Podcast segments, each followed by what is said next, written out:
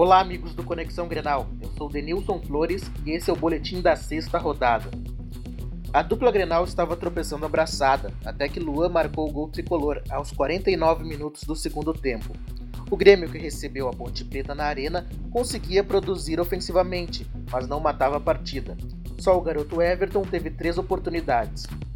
O Inter enfrentou o Vitória na Bahia e perdeu por 1 a 0, o Colorado levou o gol de Marinho aos 3 minutos da primeira etapa.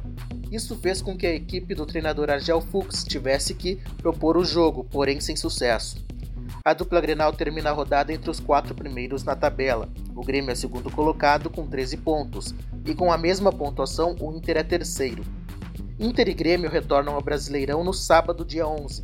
No Beira-Rio, o Colorado recebe o América Mineiro às 16 horas. E o tricolor vai até Volta Redonda enfrentar o Fluminense no estádio Raulino de Oliveira às 18 horas e 30 minutos.